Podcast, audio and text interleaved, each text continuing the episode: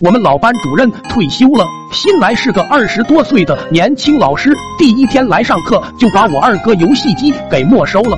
于是气不过的他，就约我去办公室给顺回来。俺的任务是放风，可我胆子小。二哥，这生在红旗下，长在春风里，俺一个有尊严的人，可万万使不得呀！啊，事成之后借你玩两天。二哥话还没讲完，我就冲了出去，边跑边喊：“那还等啥？老师马上要回来了，赶紧的啊！”就这样，我背着手站在办公室的走廊里，模仿着班长的气质。哎哎，当官这小感觉，别说，还真挺棒的哈！难怪每次选举班长都要挤破了头的想当上呢。我这正乐在其中。新班主任已经吃完饭回来了，那二哥可还在里面。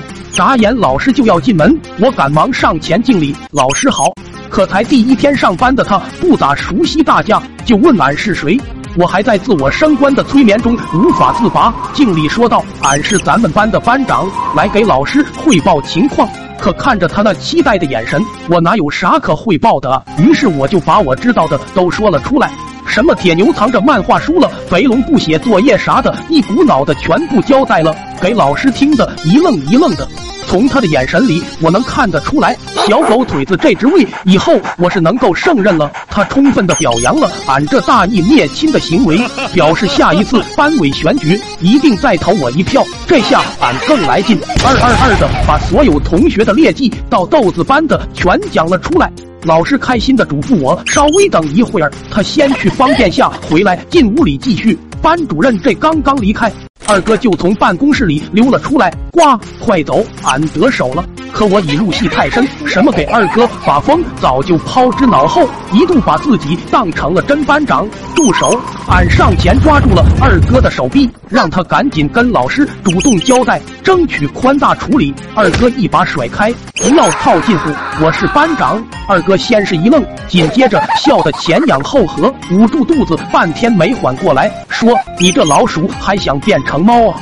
我一听，这是对我班长的职位有意见啊！上前就把自己的童子功施展了出来，一招祖传的乌鸦坐飞机，直接给二哥摁在了地上后，再用翻身剪高脚狠狠夹住他的头。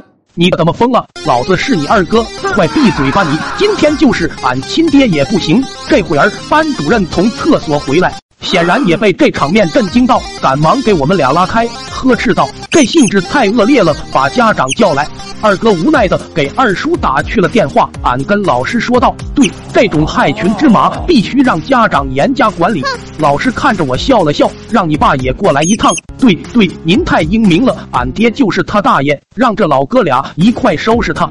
就在这时，班长来办公室送作业，见到他，俺这才从幻想中清醒。不对呀，他要是班长，那那我是谁呀？二哥挂断电话，瞥了我一眼，你特他妈以为你是个什么玩意儿？